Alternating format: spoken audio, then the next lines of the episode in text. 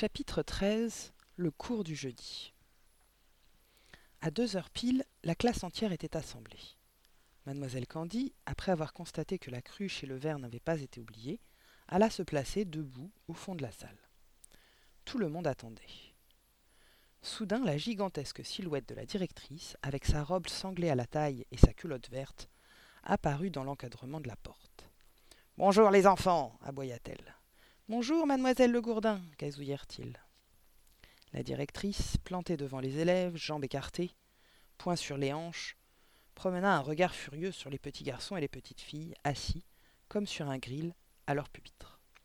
Ah, vous n'êtes pas beau à voir, dit-elle avec une expression de profond dégoût, comme si elle regardait une procession de limaces au milieu de la salle. Quel ramassis de répugnants cancrelats vous faites Chacun eut le bon sens de rester silencieux.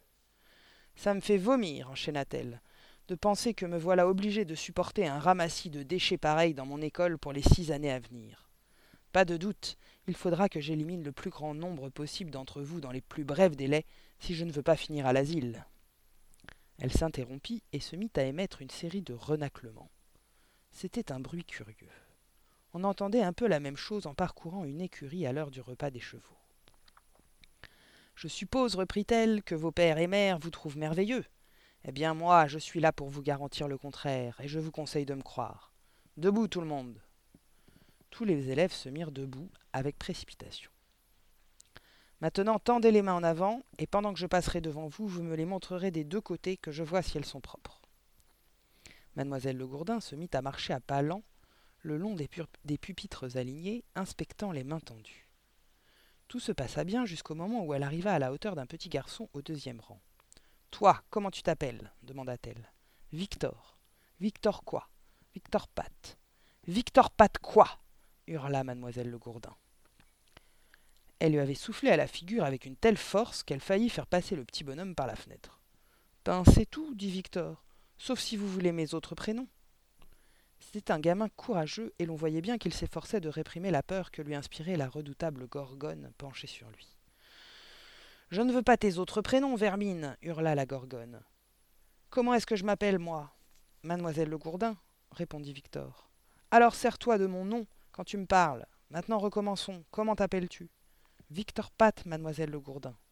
C'est mieux, dit mademoiselle Le Gourdin. Tu as les mains sales, Victor. Quand les as-tu lavées pour la dernière fois? Attendez que je réfléchisse, répondit Victor.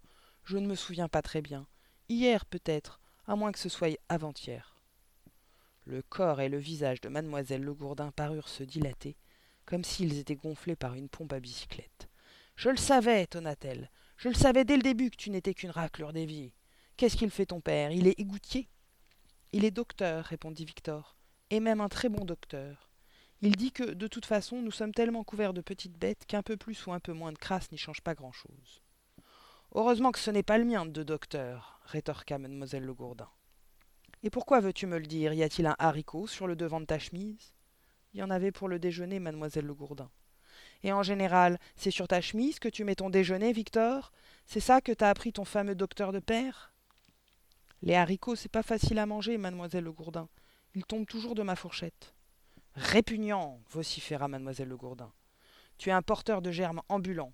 Je ne veux plus te voir aujourd'hui. Va au coin, le nez au mur, debout sur une jambe.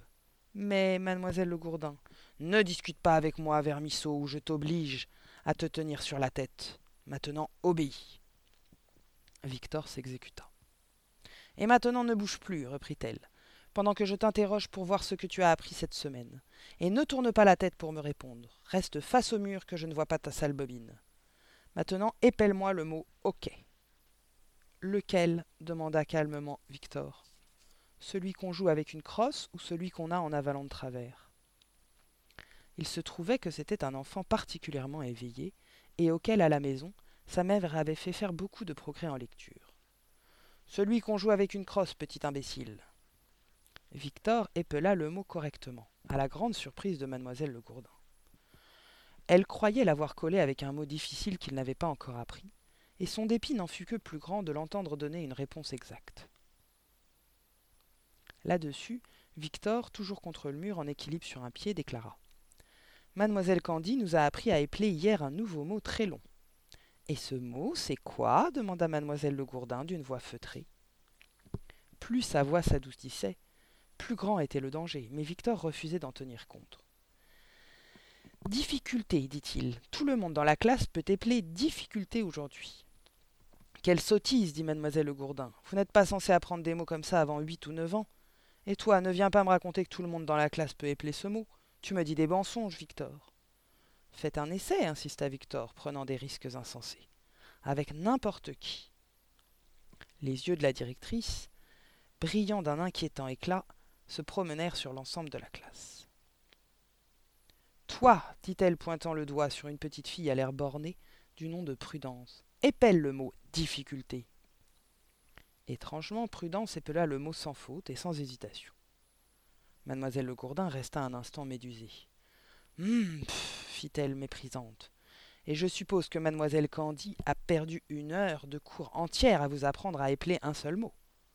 Oh non, répondit Victor d'une voix aiguë. Mademoiselle Candy nous a appris le mot en trois minutes, et nous ne l'oublierons jamais. Elle nous apprend des tas de mots en trois minutes. Et quelle est exactement cette méthode magique, mademoiselle Le Candy? demanda la directrice. Je vais vous l'expliquer, claironna le valeureux Victor, venant au secours de mademoiselle Candy.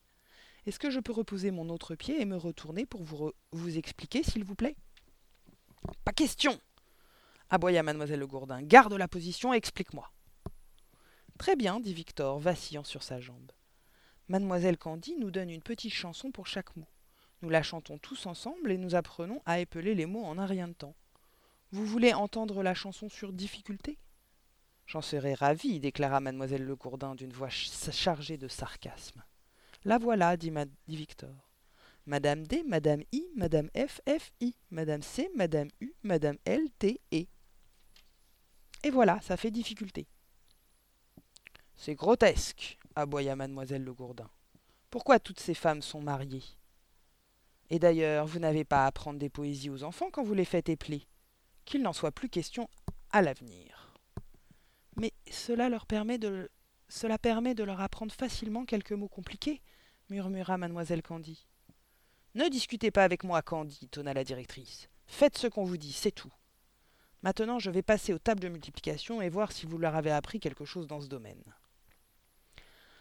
Mademoiselle Le Gourdin était revenue prendre sa place sur l'estrade et son regard diabolique errait lentement sur les rangées de petits élèves. Toi, aboya-t-elle, braquant l'index sur un petit garçon nommé Robert, au premier rang. Combien font deux fois sept Seize, répondit Robert étourdiment. À pas compter, mademoiselle Le Gourdin s'avança vers Robert, un peu comme une tigresse s'approche d'une gazelle. Robert prit soudain conscience du danger qu'il guettait et tenta un nouvel essai. Ça fait dix-huit cria-t-il. Deux fois sept font dix-huit. Espèce de limace ignare tonna mademoiselle Le Gourdin. Double zéro, Anne Batté, triple buse. Plantée juste devant Robert, elle tendit soudain vers lui une main de la taille d'une raquette de tennis et l'empoigna par les cheveux. Robert avait une abondante tignasse au reflet doré que sa mère, pleine d'admiration, ne pouvait pas se résoudre à sacrifier chez le coiffeur. Or, mademoiselle Le Gourdin éprouvait la même aversion pour les cheveux longs chez les garçons que pour les jupes plissées et les nattes chez les filles, et elle allait en donner la preuve. Assurant sa prise sur la toison dorée de Robert de sa gigantesque main droite, elle tendit son bras musculeux, souleva le gamin sans défense au-dessus de sa chaise et le maintint, gigotant, en l'air. Robert se mit à pousser des cris perçants. Il se tordait sur lui-même, se cambrait, ruait dans le vide, hurlait comme un cochon qu'on égorge, tandis que mademoiselle Le Gourdin vociférait. Deux fois sept, quatorze. Deux fois sept, quatorze. Je ne te lâcherai pas avant que tu l'aies dit. Du fond de la classe, mademoiselle Candy s'écria. Mademoiselle Le Gourdin, je vous en prie, reposez-le par terre. Vous lui faites mal. Ses cheveux risquent d'être arrachés. Et c'est ce qui va arriver s'il ne cesse de se trémousser, grogna mademoiselle Le Gourdin. Tiens-toi tranquille, Asticot. Quelle extraordinaire vision offrait cette directrice colossale, secouant à bout de bras le gamin qui se contorsionnait, tournoyant, tournoyé comme un pantin au bout d'un fil, tout en continuant à hurler comme un possédé. Dis-le tonna de nouveau mademoiselle Le Gourdin. Dis-le que deux fois sept font quatorze. Dépêche-toi ou je te secoue jusqu'à ce que tes cheveux soient arrachés et qu'on puisse rembourrer mon canapé avec. Allons, je t'écoute. Dis-moi deux fois sept quatorze et je te laisse aller. Deux fois sept quatorze, bégaya Robert. Sur quoi la directrice, fidèle à sa parole, ouvrit la main et laissa tomber sa victime. Le gamin, heurtant le sol, y rebondit comme un ballon de football. Relève-toi et cesse de geindre, aboya mademoiselle Le Gourdin. Robert se remit sur pied et regagna son pupitre en se massant le crâne à deux mains. Mademoiselle Le Gourdin retourna à sa place en face des élèves. Les enfants étaient immobiles, comme hypnotisés. Aucun d'eux n'avait encore été témoin d'une scène pareille. C'était un spectacle prodigieux, bien supérieur aux marionnettes, mais avec une différence considérable. Dans cette salle de classe évoluait une énorme bombe humaine susceptible d'exploser à tout moment et de volatiliser l'un ou l'autre de ces jeunes spectateurs. Les enfants gardaient les yeux rivés sur la directrice. Je n'aime pas les petits, déclara-t-elle brusquement. Les petits devraient toujours rester invisibles. Il faudrait les enfermer dans des boîtes comme des épingles ou des boutons. Vraiment, je ne comprends pas pourquoi les petits mettent si longtemps à grandir. Ma parole, ils le font exprès pour m'embêter. Un autre gamin, d'une bravoure peu commune, assis au premier rang, se risqua à demander. Mais, mademoiselle Le Gourdin, vous avez sûrement été petite autrefois. Je n'ai jamais été petite, aboya la directrice. J'ai toujours été grande, et je ne vois pas pourquoi les autres sont incapables d'en faire autant. Mais vous avez bien dû commencer par être un bébé, insista le petit garçon. Moi, un bébé hurla mademoiselle Le Gourdin. Comment oses-tu dire une chose pareille? Quel toupet quelle insolence Comment t'appelles-tu? Et lève-toi pour me répondre. Le petit garçon obéit. Je m'appelle Éric Lancre, mademoiselle Le Gourdin, dit-il.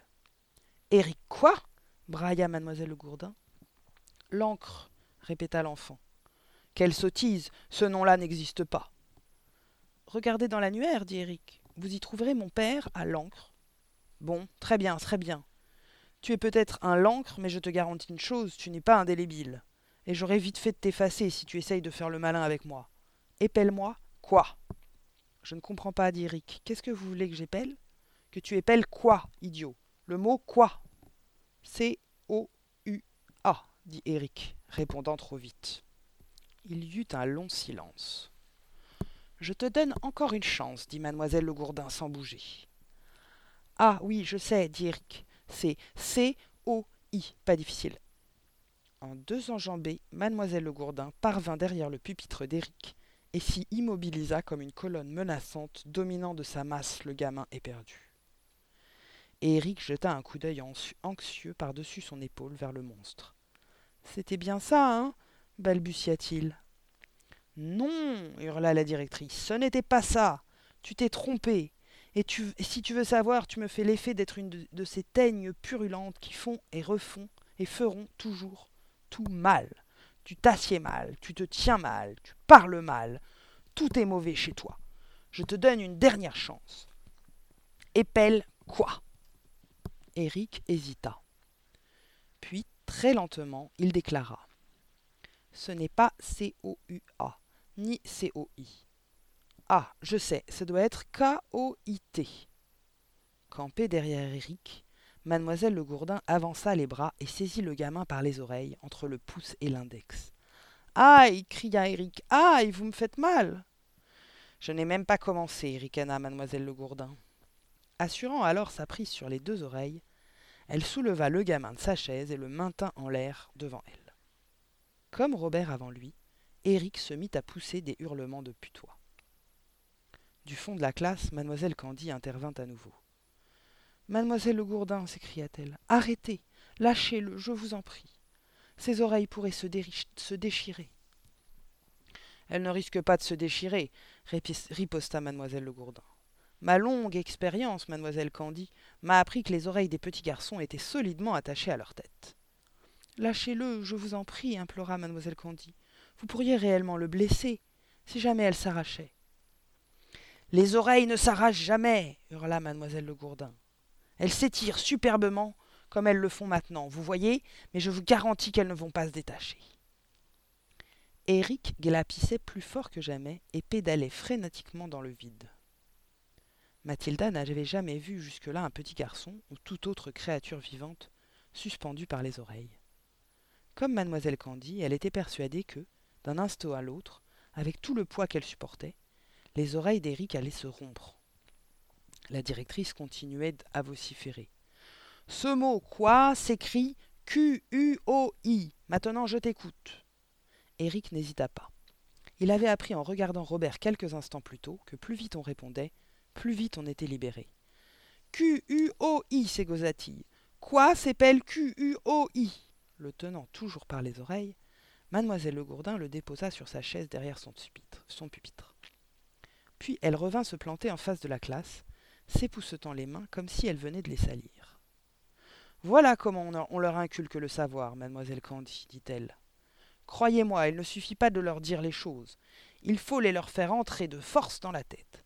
Rien de tel que de les faire un peu danser en l'air pour stimuler leur mémoire et activer leur concentration d'esprit.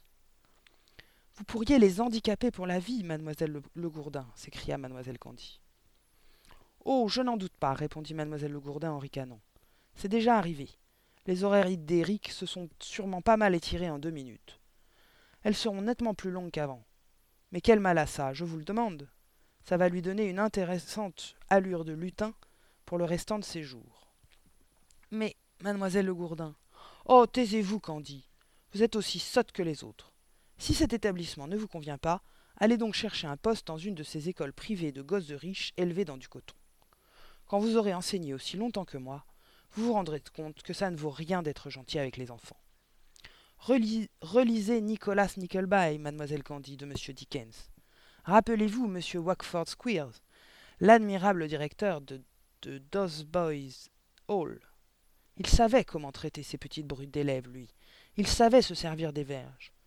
Il leur tenait l'arrière-train si bien au chaud qu'on aurait pu faire cuire dessus des œufs au bacon. Voilà un bon livre. Mais je ne pense pas que ce ramassis de bourrique le lira jamais, car, allez voir, on peut penser que pas un ne sera jamais fichu de lire. Moi, je l'ai lu, dit Mathilda d'un ton calme. La tête de mademoiselle Le Gourdin pivota brusquement, et la directrice lorgna avec attention la minuscule petite fille brune aux yeux marrons assise au deuxième rang. Qu'est-ce que t'as dit? demanda-t-elle sèchement. Je dis que je l'ai lu, mademoiselle Le Gourdin. Lu quoi Nicolas Nickleby, mademoiselle Le Gourdin. Vous mentez, mademoiselle, vociféra mademoiselle Le Gourdin, foudroyant Mathilda du regard. Il est probable qu'aucun élève de l'école ne l'a lu, et toi, microbe, dans la plus petite classe, tu me racontes un mensonge pareil? Pourquoi? Dis-le-moi. Tu me prends pour une idiote ou quoi Hein? Eh bien, commença Mathilda, puis elle s'arrêta. Elle aurait aimé dire et comment, mais c'eût été un pur suicide. Eh bien, reprit-elle, se refusant à dire non. Mademoiselle Le Gourdin devina ce que pensait l'enfant et n'en conçut aucun plaisir. Debout quand tu me parles, aboya-t-elle. Comment t'appelles-tu? Mathilda se leva et répondit. Je m'appelle Mathilda Verdebois, mademoiselle Le Gourdin. Verre de bois Tiens, tu dois être la fille du patron du garage Verre de bois. Oui, mademoiselle Le Gourdin. C'est un escroc cria mademoiselle Le Gourdin. Il y a une semaine, il m'a vendu une voiture d'occasion en prétendant qu'elle était presque neuve. Sur le moment, je l'ai trouvée très bien. Mais ce matin, pendant que je roulais dans le village, la boîte de vitesse est tombée sur la chaussée. Elle était pleine de sueur de bois. Cet individu est un voleur, un forban. Et j'aurai sa peau à cette crapule, je te le garantis. Il est doué pour les affaires, dit Mathilda. Doué mon œil s'exclama mademoiselle Le Gourdin. Mademoiselle Candy prétend que toi aussi tu es douée. Eh bien, ma petite, je n'aime pas les gens doués. Ce sont tous des fauchetons. Et toi, tu es certainement faucheton. Avant de me laisser rouler par ton père, il m'en a appris de belles sur la façon dont tu te conduisais chez toi. Mais ici, à l'école, je te conseille de te tenir tranquille. À partir de maintenant, je vais t'avoir à l'œil. Compte sur moi. Rassieds-toi et boucle-la.